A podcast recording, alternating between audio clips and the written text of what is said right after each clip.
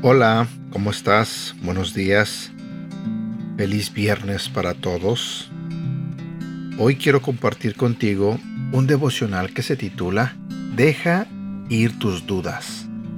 Si vamos a la Biblia, en el libro de Josué, capítulo 1, versículo 9 nos dice, Sé fuerte y valiente, no tengas miedo ni te desanimes, porque el Señor tu Dios te acompañará donde quiera que vayas. La duda hará que te pierdas lo mejor de Dios.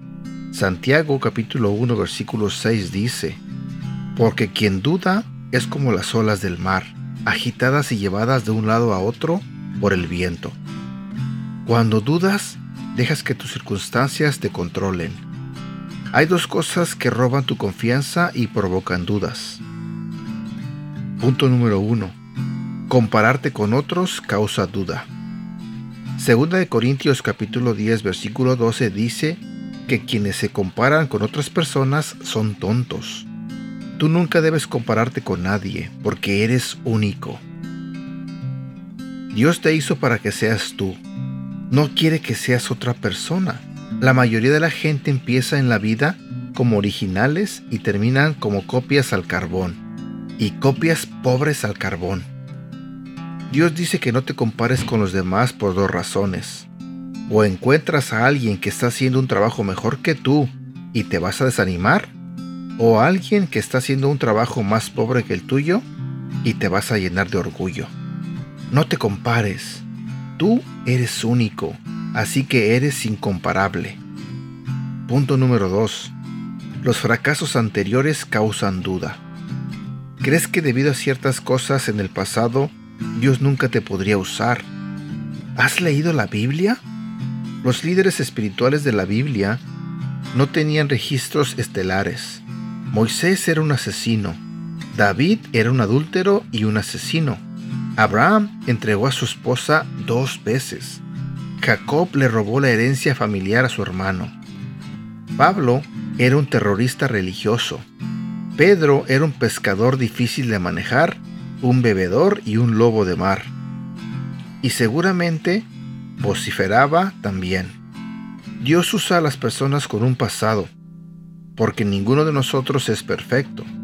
Dios usa a las personas promedio, ordinarias y disfuncionales. Si Dios usara solo personas perfectas, no se haría nada en este mundo.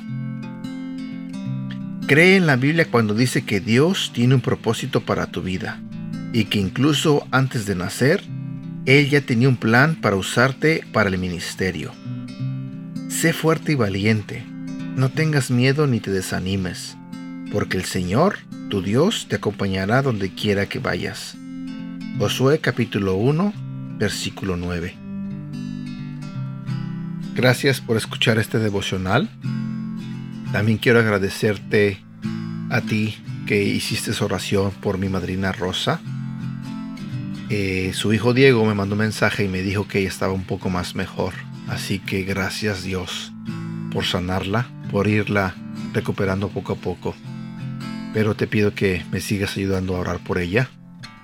También quiero pedirte oración por un compañero de grupo que se llama Horacio y va a mi grupo pequeño del grupo de los hombres. Y más que nada también en oración general por todos, porque hemos sido puesto a prueba muchas veces y a veces este las cosas no marchan bien. A veces tenemos tantos problemas que nos agobian y casi nos mandan al suelo. Literalmente nos damos por vencidos. Y pues mi oración es que oremos por aquellas personas que se sienten así, para que Dios les dé fuerza, para que Dios los levante, para que Dios eh, los bendiga y les ayude con esas batallas, con esas luchas. Así que por favor, eh, no dejes de orar. Gracias de antemano. Y bueno, por el momento me despido. Espero que tengas un bonito día, cuídate mucho y que Dios te bendiga.